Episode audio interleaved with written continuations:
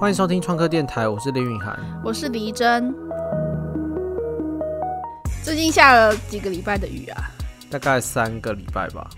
应该超过吧，应该下一个多月了吧？可能吧。反前面正都觉得还好，因为这个雨下得太久了，所以导致我们就是新工作室的整个维修进度从一开始就疯狂 delay，因为不能做防水，是吗？因为防水啊，因为几乎所有的东西都是要等防水完全做好再做才比较好。嗯主要原因是因为那个房子漏水潮严重嘛，嗯，对啊，然后所以今天就是要跟大家分享我们这个房子跟漏水还有湿气奋斗的过程。嗯，虽然这个奋斗才刚开始，对啊，其实根本还没有真正开始。对啊，就是先从这个房子本身的结构的问题来讨论好了。嗯哼，就是第一个就是它的地点，这个房子是在一个山坡上嘛，嗯，对啊，我们房子的对面是一个山谷，然后山谷里面是溪，嗯所以导致我们那一一整区域湿气都超级重。嗯，就是我之前的亲戚住在那边，那好像就是湿气重到觉得很不舒服吧，然后什么卫生纸会发霉这种，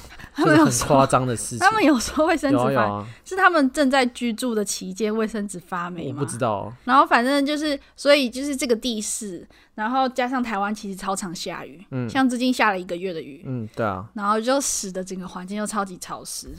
然后再来的问题就是，刚好说就是亲戚以前住，可是他们大概搬离那边已经有十年了，嗯哼，然后这个房子就算是闲置了十年，嗯，对，然后在一个湿气这么重的地方，然后又闲置十年，所以它现在就是整个坏的很严重了。嗯哼，啊、尤其是因为它木头的家具比较多啦，所以湿湿气就会蛮损坏这些木头家具的。对啊，就会很明显，因为木头一湿就会烂掉，嗯，然后你一看到那些烂掉木头，你就会马上觉得怎么说很残破那吗？阿 展，对啊，嗯然后接下来就要讲到正题，就是为什么会漏水这件事。嗯，最主要是因为它的屋顶是一个平坦的阳台，那个阳台是不是有裂缝？嗯，对啊，那个裂缝的原因也不知道，可能是地震或什么有的没的。嗯然，后或是久了就会这样吧。对啊，我因也为不知好像道。老房子，台湾的老房子都很容易水泥会有一些裂缝。嗯，对，就是后来一些师傅他们有说，那个漏水主要是从裂缝漏下去。嗯，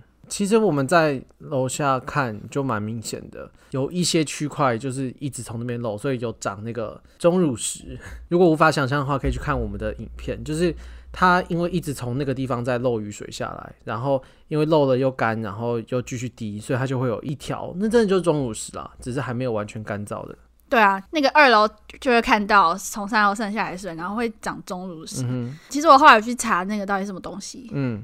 就是说那些好像是一些钙，什么碳酸钙，嗯，对还有什么氢氧化钙，你知道？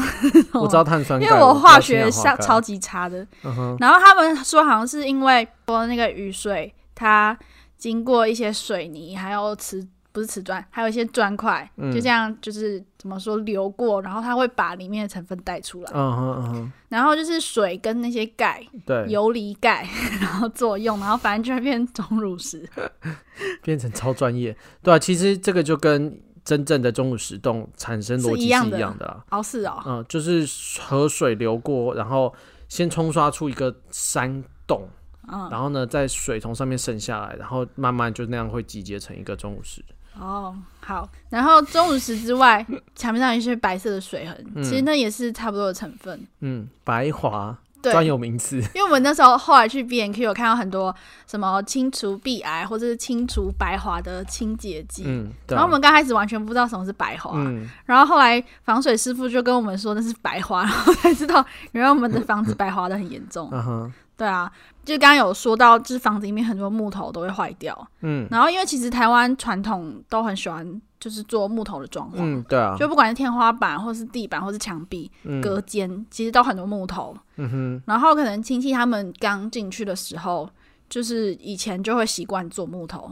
嗯所以我们就是这一次就花了蛮多心力在把这些烂掉的木头拆掉。嗯，对啊，他们这里除了潮湿或是泡水的问题，其实还有一部分是白蚁的问题对。，因为白蚁最喜欢潮湿又温暖的地方。嗯，对啊，所以他们的木头就是有些是因为湿而烂掉，还有一些是更厉害，就是整个被白蚁住到已经那已经不知道它叫什么，就是完全是空的了。对，就是那时候我们在打扫的时候，然后我在角落看到一个门板，我想说那门板应该要丢掉，嗯我就从把手想要把它拉过来，然后我一拉，然后那个壳就整个啪粉碎，因为里面全部被白蚁吃光了。对啊，就可以直接手捏爆木 头的对感觉。对，就是它只剩一个壳，嗯然后马上就化成粉，而且就是在整理这些东西的时候，就会看到很多白蚁的痕迹，嗯哼，就是有一个土嘛泥土的隧道的感觉。嗯对。然后墙壁上就会看到很多咖啡色的一道一道的对，小土块，嗯哼然后那原本都是白蚁的家 嘛，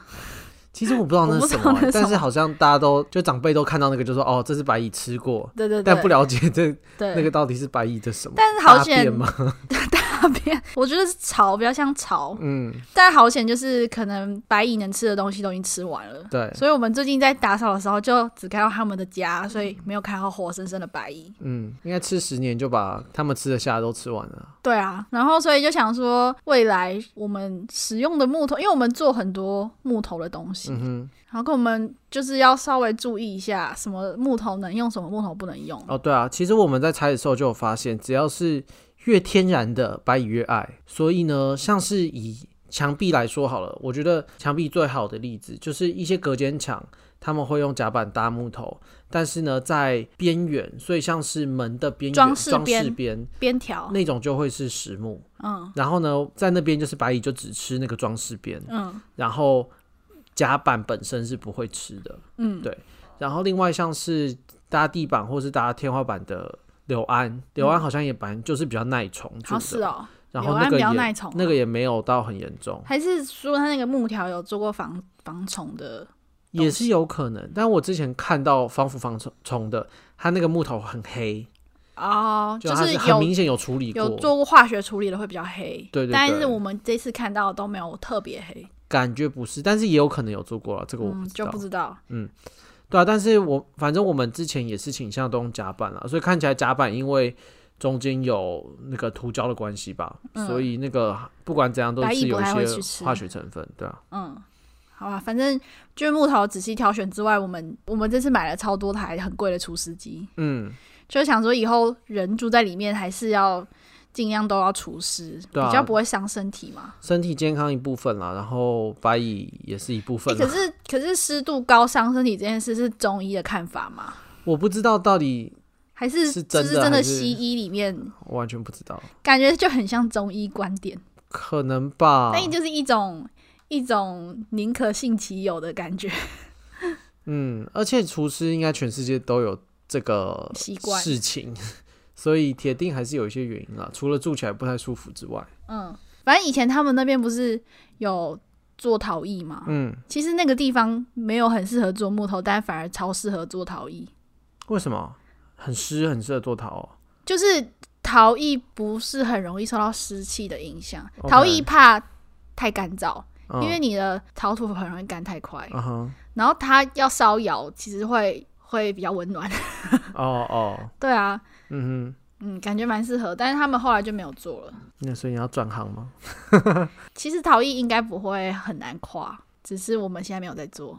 而且工具也是另外一组完全不一样的啦。对啊，但反正讲了那么长，我们现在切切到另一个重点，就是我们在找防水师傅的过程嘛。嗯，就防水一开始我们还想说我们可以自己做，因为哦，对，就是好像有些人就会觉得它不是一件太难的事情，可能就看别人做就是就是漆防水漆。因为这很直觉，你就会想说啊，我不就漆一层防水油漆就可以防水了吗？对啊，所以我们一开始也是想说，哦那因为我们不一定会住很久，所以我们就先骑骑看，然后看可不可以撑个一两年这样。结果后来因为嗯有一些预算的关系，所以我们就想说，那我们问问看好了，就是如果可以请别人做，然后可以撑个五年十年，比我们自己做个一两年，然后又要重新弄来的好。所以我们就想说去询价看看，对啊，因为其实我们很怕说，我们想象它很简单，可是做完没多久又还是漏下去，嗯，这是对啊我们最怕的事情。对啊，而且那个就很烦，就有可能你漆完可以好一下下，嗯，然后呢，但是如果你天花板一做起来，然后你其实要它漏的很严重之后，你才会会发现，现，对所以就会变成反而有点危险吧，嗯对啊，嗯，所以我们就去寻。那我们其实各都各自找了几家哈，我是看 Google Map，我蛮喜欢看 Google Map 的。然后，反正我都觉得，尤其是这种水电行啊，你常常不知道它到底好还不好，嗯，所以我就看 Google 评价。就可是很多在那这附种，近，然后 Google 评价高于四颗星的，我就会点进去看一下。就是很多这种就是传统的商店，他们不会建 Google 的店铺嗯，，对啊。可是我觉得，因为我们就是怎么讲，因为不是专业嘛，所以我好像就会宁可求心安，所以就想说，哦，我宁可找大家一点的，哦哦，然后也不要找小家，但是不确定它好不好的。因为有时候传统的店铺它可能很大家，可是就是不一定是它每件就是不好，或是就是小啊对啊，可是就是风险嘛，哦，对我来说就是风险。啊嗯，那你找你怎么找的？我就是直接 Google 就找到了，嗯，对啊，那你怎么挑选？反正我就是 Google 防水的店嘛，然后就点进去它的网页，然后其实点进去就会大概知道它是怎样。例如说，其实我有查到一家，他是油漆师傅，然后他也有做防水漆，嗯哼，像但这家我就没有选它，我嗯，就连其他估价都没有，因为感觉如果他是油漆师傅，那跟我们自己漆防水漆意思不是一样吗？哦，你说他到底是不是专业做防水这对件对事情？对对，他不是专门做防水，他是油漆师傅。嗯哼，对啊，所以我就没选它。嗯然后像有的它看起来就是专门做防水，然嗯后哼网站做越漂亮，就会直觉的觉得它公司越大家，嗯，嗯，通常是对的啦。所以大概会这样去选， OK，嗯那我们最后找了四四家家嗯，四家专门做防水的师傅，嗯应该说我们问了这四家之后，就虽然说他们都是防水，然后可是四家感觉上都蛮不一样的，嗯，怎么说？你说他们报的工程很不一样，对啊，感觉他们的工程的方式，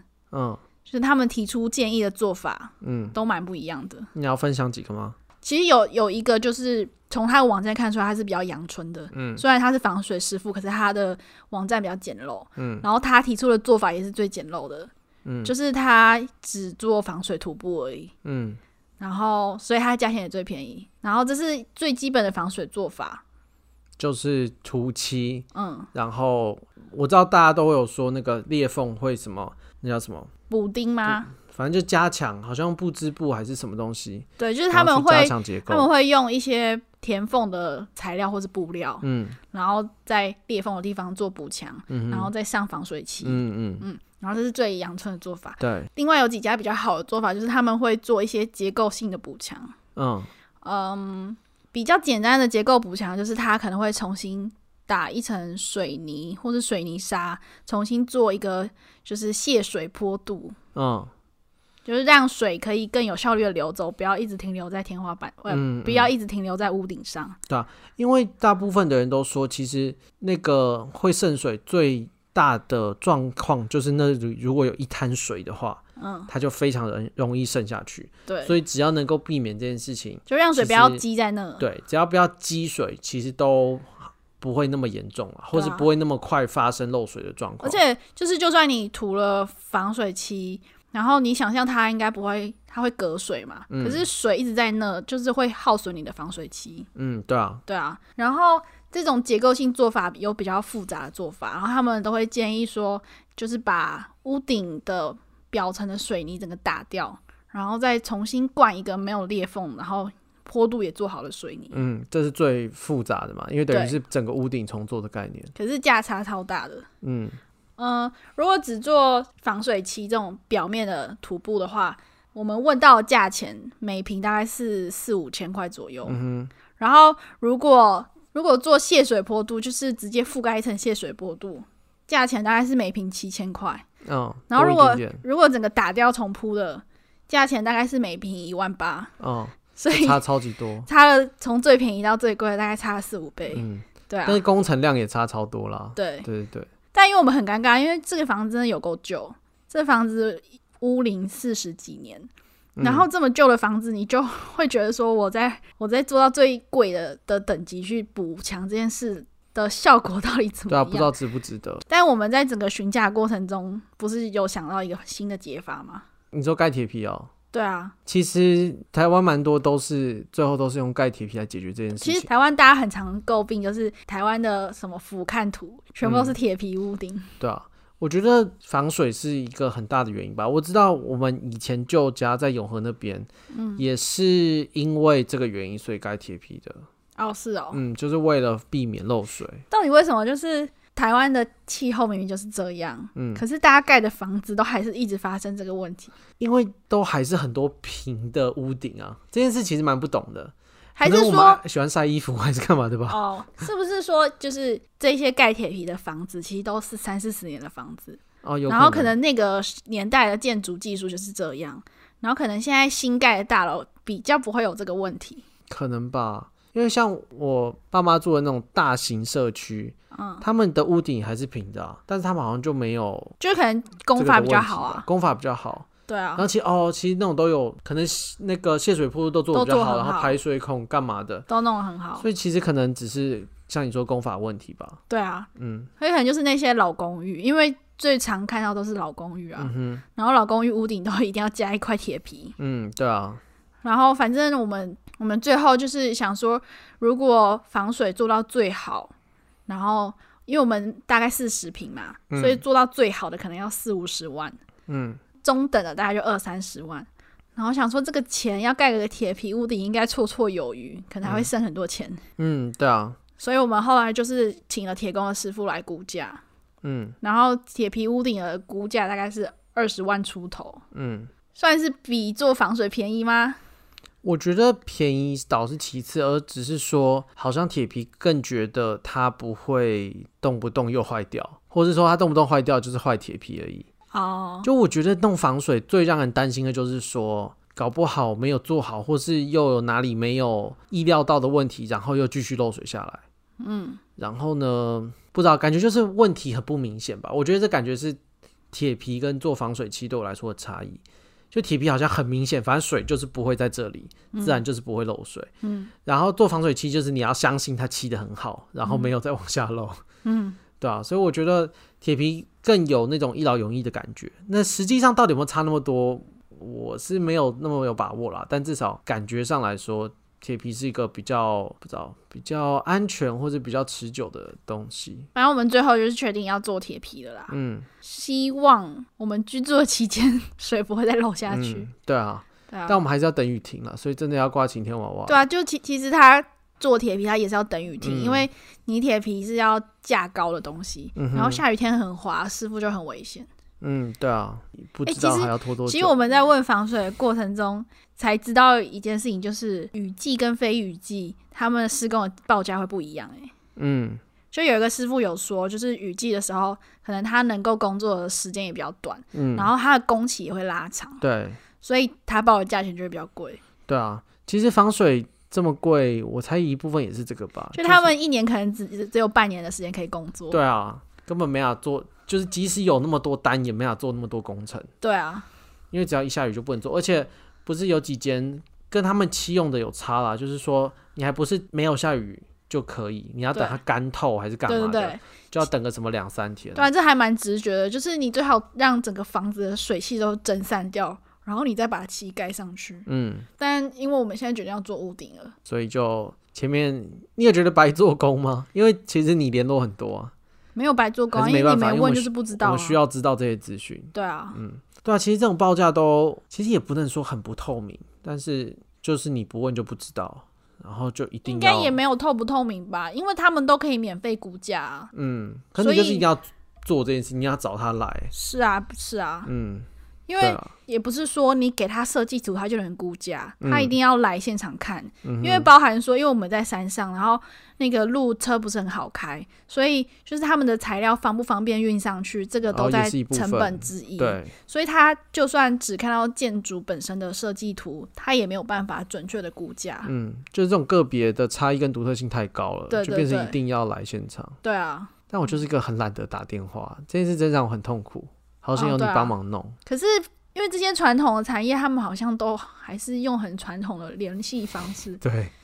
就是我最想举的例子，就是我们，因为我们那边是山上，然后是使用山泉水，嗯但是山泉水好像不适合拿来喝，所以我们就要订桶装水。嗯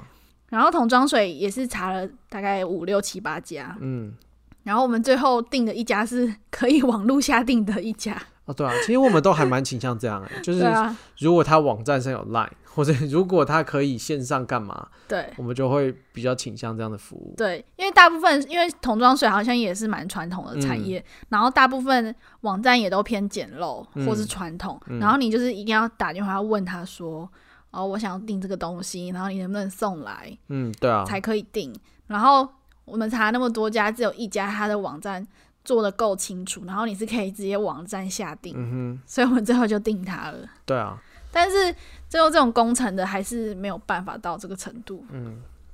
个别差异还是比较大啦。对啊。嗯，但是反正我们就是整个房子维修的影片其实都有拍，都有在我们的 YouTube 频道上面。嗯，目前只有目前有两只啊两， 只。嗯对，啊，对啊，我们近期就是也不是真的工作室转型啊，但是有好有好一阵子应该都会是这种在刷修油房漆啊、 修房子嗯等等的东西，就比较少在做东西，因为必须要把这些东西都弄好，我们才能搬过去，然后才能重新来做一些家具或自己想要玩的东西。嗯，嗯对，好，那就这样。那如果想看这些修房子的影片，或是其他我们做的东西的话，可以到 YouTube 搜寻“不务正业”。那我们就下礼拜见喽，拜拜。拜拜。